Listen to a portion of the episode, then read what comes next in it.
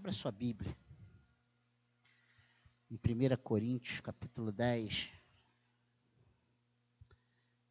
Vamos ler só os últimos versículos, 31 até o 33. Mas nós vamos voltar um pouco antes, atrás, porque nós vamos ficar nessa perícope aqui do 23 até o 33, sobre os limites, né, da liberdade cristã. E o título é esse: Os limites da liberdade cristã. Você achou aí? Diga amém. Diz assim, versículo 31. Portanto, se vocês comem ou bebem ou fazem qualquer outra coisa, façam tudo para a glória de Deus. Não se tornem motivos de tropeço nem para judeus, nem para gentios, nem para a igreja de Deus, assim como também eu procuro em tudo ser agradável a todos, não buscando o meu próprio interesse, mas o de muitos, para que sejam salvos. Amém? Você prestou atenção no objetivo do, do, do modo de vida de Paulo? Ele diz que ele não buscava o próprio interesse, mas o de muitos, não para ser o puxa-saco, não para ser o, o, o, o de bem com todos, mas para que todos fossem salvos. Se nós pararmos e, e fizermos uma rápida leitura de Paulo, nós vamos ver que era um homem comprometido com o Evangelho, com a obra de Deus, com o propósito de Deus para a vida dele, que era de ser um pregador da palavra, de ser um ganhador de almas. Então, tudo que ele fazia era visando esse objetivo ganhar almas, salvar almas, arrebanhar almas, resgatar vidas das mãos do inimigo. Então ele não queria que, por causa dele, houvesse nenhuma falha, nenhum motivo de escândalo. Então ele fazia tudo buscando o interesse de muitos, com o objetivo de salvação. que Paulo está falando nesse nessa perícope toda aqui que nós vamos voltar e ver mais partes é dos limites dessa liberdade cristã. E se talvez estivéssemos conversando em particular com ele, Paulo, vem aqui. Vamos aqui, só nós dois. Vamos abrir o jogo aqui. O que, que você pensa Talvez ele até tivesse um pensamento um pouco diferente em relação à liberdade do que ele podia e não podia fazer, o que era lícito e não ou não a ele fazer. Mas ele diz que ele não buscava o seu próprio interesse, mas o de muitos. Então, ele se policiava, ele se podava, ele, se ele vigiava as suas atitudes para que o proceder correto dele redundasse em salvação para as pessoas que conviviam, que observavam, que estavam ao seu lado. Amém, igreja? Ai, mas isso é muito chato, pastor. Como é que eu vou viver assim? O problema é que, se você observar as declarações de Paulo ao longo de todas as cartas, ele se diz um embaixador de Cristo, ele se diz um imitador de Cristo. Ele aqui, ele se diz um ganhador de almas para Cristo. Você vê então que ele diz que o viver para ele era Cristo, né? porque o morrer era lucro e o viver era para Cristo. Então, ele era uma pessoa desapegada às suas coisas pessoais, os seus propósitos pessoais, ele visava o macro, ele visava o reino, ele visava a vontade de Deus. Precisamos, como discípulos de Cristo, aprender sobre isso, sobre esses limites da liberdade cristã.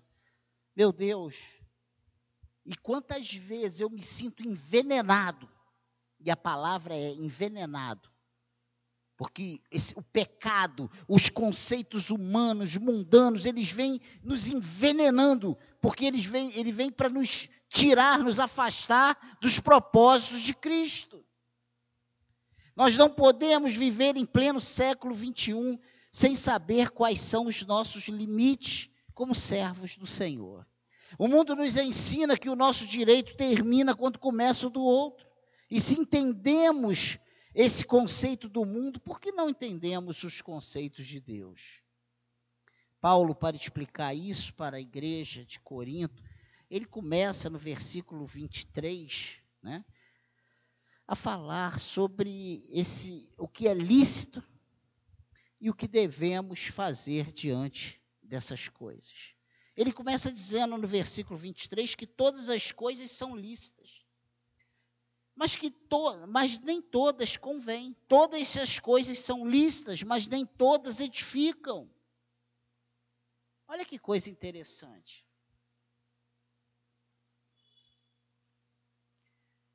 Os coríntios, né?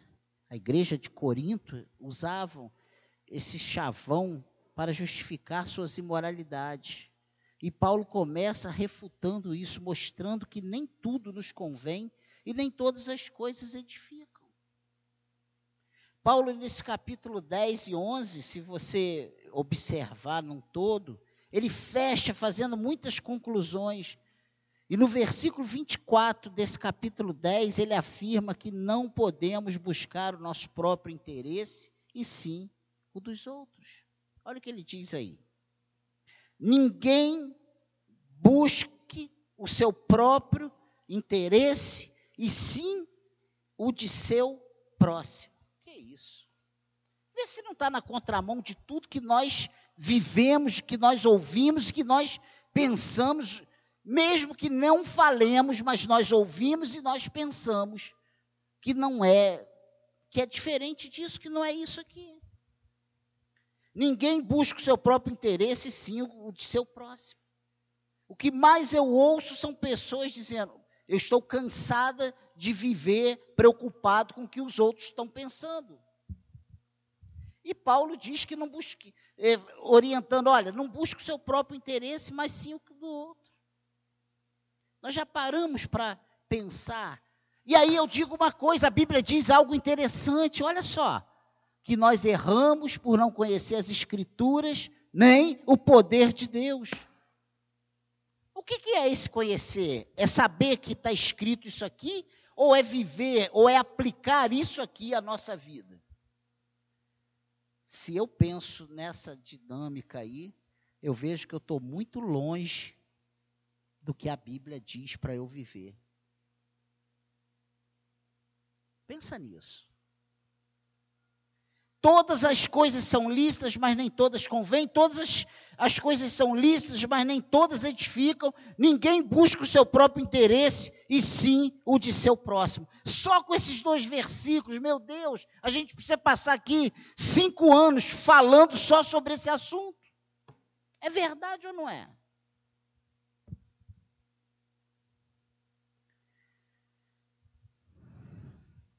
Ele é bem claro ele diz que ninguém. Ninguém busca. Ele não fala assim, só alguns. Olha, os presbíteros estão de fora dessa. O pastor pode. O líder pode. O diácono pode. Não, é ninguém. Ninguém busca o seu próprio interesse. Inclusive ele, Paulo. E ele termina dizendo o quê? Não buscando o meu próprio interesse, mas o de muitos para que sejam salvos. Meu Deus. Vivemos muito diferente dessas instruções. O que ouvimos é que precisamos viver a nossa vida. É isso que está aí na boca da igreja do século 21. Precisamos, como servos de Cristo, ter a maturidade para entender o que o versículo 25 e 26 diz. Olha aí. Comam de tudo que se vende no mercado sem questionamento algum, por motivo de consciência, porque o Senhor Porque do Senhor é a terra e a sua plenitude.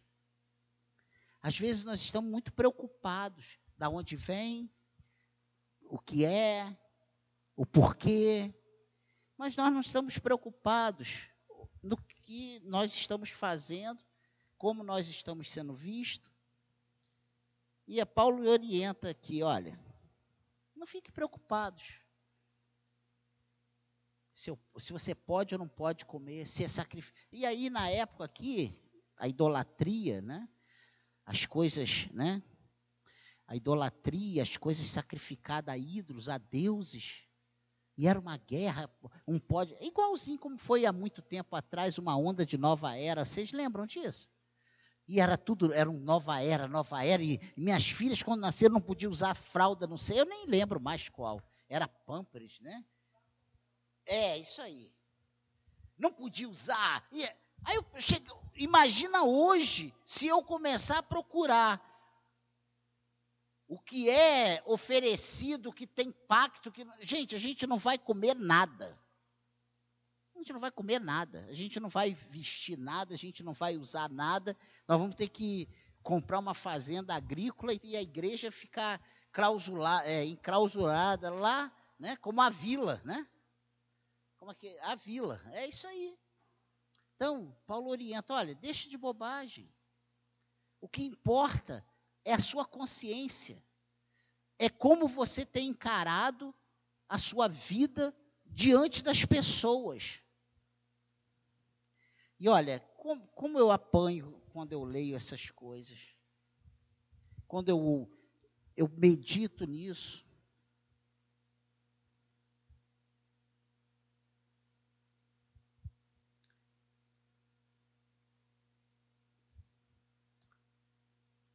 Nós não podemos viver de qualquer maneira. Nós temos limites. A nossa é uma liberdade limitada, é uma liberdade desde que o nome de Cristo não seja maculado.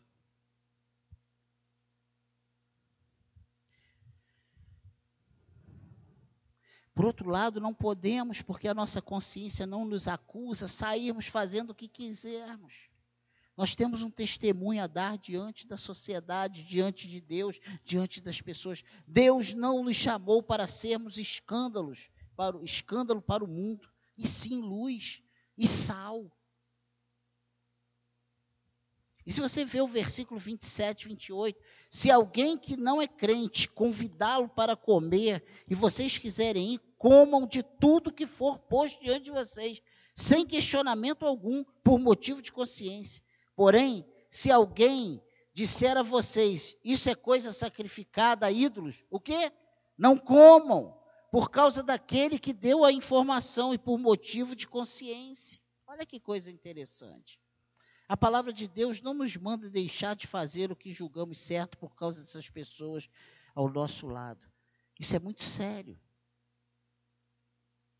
Mas se nós, se isso aqui é avisado, ó, isso aqui é lá, é, é sacrificado. Não coma, para que, que você vai comer? E Paulo dá essas informações, e isso era um problema muito sério para a igreja de Corinto. Hoje talvez não seja o nosso problema do que comer ou beber, mas aonde ir, o que ouvir, o que ver, o que participar, se isso pode ou não pode. A Bíblia é bem clara quando ela diz que o Espírito Santo é o árbitro no nosso coração. E ele continua aqui no versículo 29.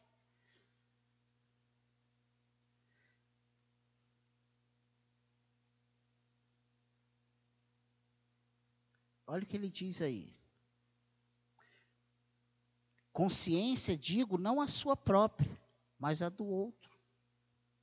Pois porque a minha liberdade deve ser julgada pela consciência de outra pessoa. Se eu participo com gratidão, porque sou criticado por causa daquilo por que dou graças. Olha só. Nós ouvimos muito isso. Ninguém tem nada com a minha vida. Não vou deixar de fazer o que gosto por causa de ninguém.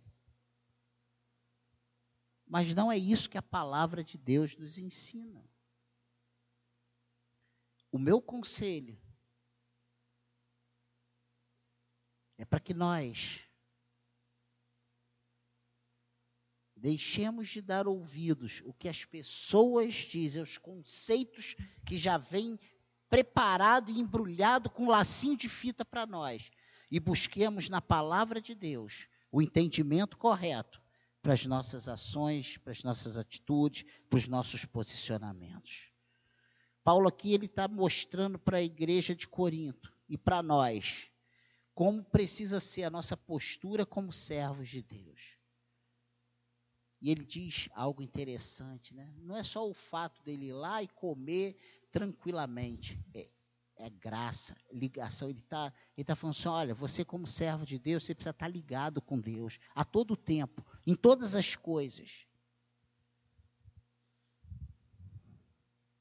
Tem certas coisas que, se nós perguntarmos ao Espírito Santo, Senhor, tu está aqui? Nisso aqui? Nesse ambiente aqui? Tenho certeza absoluta. Qual vai ser a resposta? Versículo 31, olha o que, que diz. Portanto, se vocês comem ou bebem, ou fazem qualquer outra coisa, façam tudo para a glória de Deus.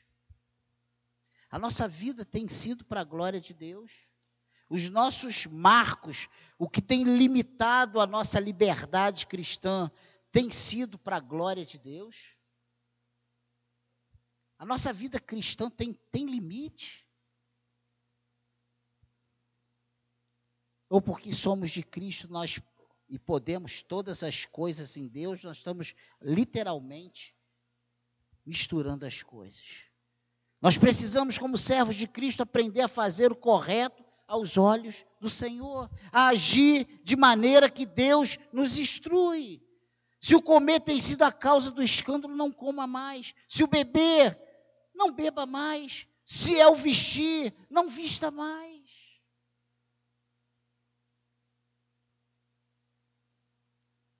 Pastor, o senhor está dizendo aqui, não sou eu não, é a Bíblia, que a nossa posição precisa ser em conformidade com a palavra de Deus.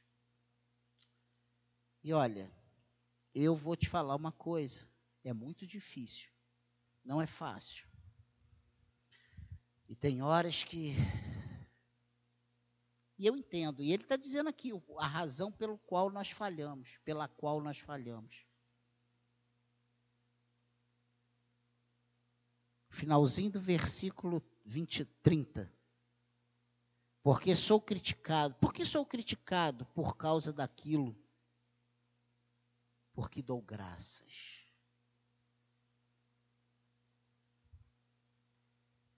Tudo na nossa vida tem sido colocado diante de Deus.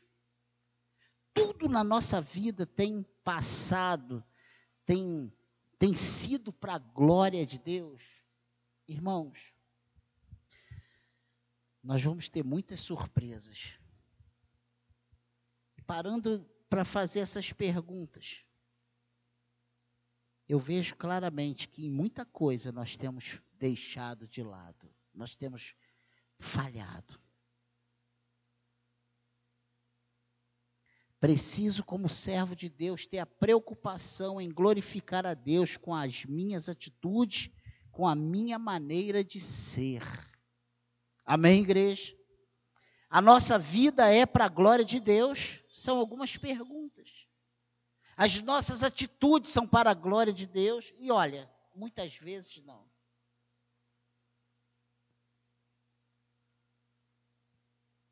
Mês passado eu Bati no portão do vizinho. 11 anos ele jogando lixo na minha porta.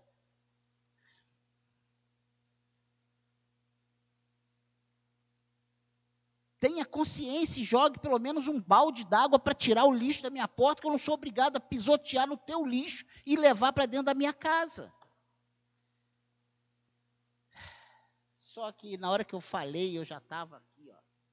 Eu não xinguei, eu não mandei ele para lugar nenhum, eu não ofendi ele, mas eu reivindiquei o que eu queria falar, de repente, de uma forma mais áspera.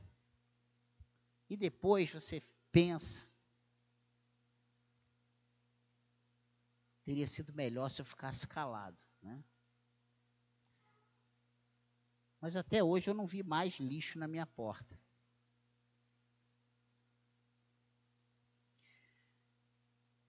Mas a gente às vezes toma atitude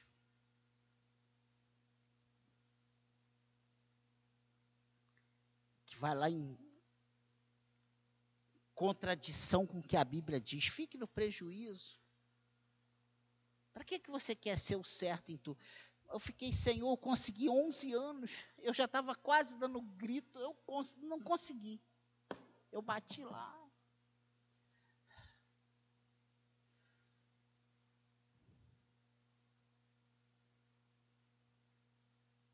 Nós, às vezes, tomamos atitudes que não deveríamos não como homem, não como cidadão, não porque não tínhamos o direito, e nem, mas é porque as nossas atitudes, muitas vezes, não glorificam a Deus.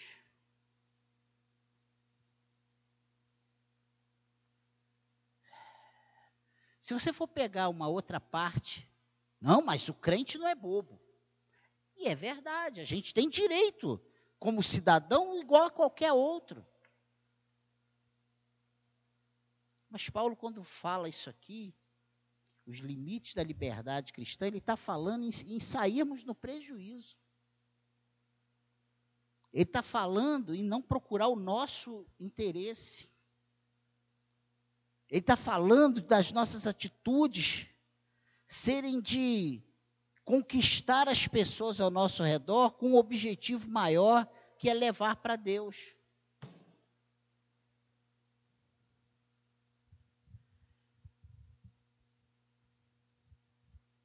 E aí tem uma última pergunta antes de nós fecharmos essa pequena meditação. O que eu tenho feito no dia a dia tem glorificado a Deus? Pensa nisso. E eu não estou dizendo que seja coisa errada. Eu não estou dizendo que você está fazendo abominação. Mas você prestou atenção no versículo 23? Todas as coisas são lícitas, mas nem todas convêm. Ele não está falando que todas as coisas. Todas as coisas são lícitas, mas nem todas edificam. Ele não está falando de coisas ilícitas, coisas lícitas. Sentar num barzinho para comer a melhor batata frita do bairro. Aonde é? Baixo Meia. Pelo amor de Deus. É bum, bum. Eu só de passar eu já fico tremendo dentro do carro, mas é ilícito. Que é isso, pastor? O senhor está falando? Não. Não estou dizendo que você não possa ir. Eu estou dizendo que você deve perguntar se o Senhor tem se agradado, se isso tem glorificado a Deus. Está vendo? Coisa boba. Sei lá, tua roupa. É isso, pastor? Uso de costume? Não. Às vezes a roupa é comprida até o pé. Mas quando você faz assim, a pessoa vê o raio-x lá do outro lado. E está com uma roupa até o pé. E aí, às vezes, a gente critica quem está com uma saia mais curta, um pouco, um, uns dedos acima do joelho. São coisas que a gente, nós, o Espírito, nós e Deus, sabe? Esse ECAD não vai vir com a régua ficar medindo a saia igual a juíza fez com a advogada, né? Lá no fórum. Mas nós temos um, um juiz com régua, né? E domingo à noite eu falei sobre isso. Ele fica com uma vara de medir, né? Mas ele mede muito menos, ou tanto quanto as coisas exteriores, o coração. Qual o objetivo? Com por que fazemos? Ah, eu faço porque se fizer isso lá na igreja, vão cair de pau em cima de mim. Ou eu não, ou eu faço isso para a glória de Deus. E aí que está o X da questão. Paulo está orientando para fazermos não para as pessoas apenas, mas para a glória de Deus, para que com a nosso, nosso testemunho, a nossa maneira de vida, Deus seja glorificado e o nome dele seja agradecido e o objetivo da nossa salvação, o objetivo do, do nosso serviço para seja, né? A salvação de pessoas, porque nós estamos aqui para isso, irmãos, ou não? Ou ele não poderia separar quem é dele e pau, tum, tum. Ah, veio para mim, vai embora. Veio para mim. Ele poderia fazer isso. A Bíblia é tão clara que diz que se nós não clamarmos, as pedras clamarão. E Paulo entende isso. E no versículo 32, ele, nós somos colocados na parede e define se somos vistos como cristãos ou não. Porque precisamos passar por um crivo antes de tudo. Ele diz aqui: não se tornem motivo de tropeço nem para judeus, nem para gentios, nem para a igreja de Deus. Olha só o que, que ele diz: não se tornem motivo de tropeço, nem para judeu. Ele fala aqui, né, e ele diz bem claro na sua palavra que não podemos ser pedra de tropeço para ninguém. Na época em que isso foi escrito, existiam três classes de pessoas, se podemos assim dizer. Os judeus, e está aqui, ele, ele nomeia isso, os descendentes de Abraão, Isaac e Israel, o povo de Deus, né? os filhos da promessa, os que faziam parte da antiga aliança. Então eram os judeus. Existiam os gentios, que era composto, é, que era composto por todos os povos que não faziam parte da antiga aliança. Não era o povo da promessa. Eram os, os povos da terra, lá de, de Gênesis. E a igreja de Deus, que eram os que confessaram Jesus como Senhor de suas vidas e passaram a fazer parte da nova aliança no sangue de Cristo, que tanto poderia ser judeu quanto gentio. E aí é denominado como igreja de Deus, né? E, ele, e Paulo fala sobre isso. Aí ele fala aqui, ó, 32. Não se torne motivo de tropeço nem para judeus, nem para gentios, nem para a igreja de Deus. Paulo coloca que não podemos nos tornar pedra de tropeço para nenhuma dessas pessoas. Ou seja, ah, não, eu não vou dar mau testemunho na igreja. Aqui na faculdade, eu estou à vontade. Aqui no meu trabalho, ah, aqui na academia, aqui na rua, aqui na, dentro na família. Sabe o que Paulo está dizendo? Que nós precisamos ser o mesmo aqui dentro, lá fora, lá na nossa casa, lá no nosso trabalho, lá na, a mesma postura, o mesmo cuidado, o mesmo pisar em ovos, a mesma vigilância. Amém, igreja? E por último, ele diz aqui no versículo 33, assim como também eu procuro em tudo ser agradável a todos, não buscando o meu próprio interesse, mas o de muitos para que todos, para que sejam salvos. Nós temos errado quando às vezes, até de propósito, para chocar mesmo, fazemos sem tomar conhecimento da pessoa ao lado. Estou nem aí. Estou em paz. Não me sinto acusado em nada. O nosso objetivo aqui nessa noite é cultuar a Deus. Amém? Mas mesmo assim, o nosso objetivo precisa ser a salvação dessa pessoa ao lado. E era essa a preocupação de Paulo. Era que todos que convivessem. O que Paulo está ensinando é o seguinte: estavam para a igreja de Coríntios: olha, todos que conviverem com vocês precisam querer ter o seu Deus. precisam conhecer esse evangelho que vocês conheceram. Precisam querer desfrutar da mesma coisa que vocês estão desfrutando. Amém, igreja? Que Deus nos ajude e nos use para a glória do seu nome. Que conheçamos os limites da liberdade cristã. Que a nossa vida seja para a glória de Deus. Amém, igreja?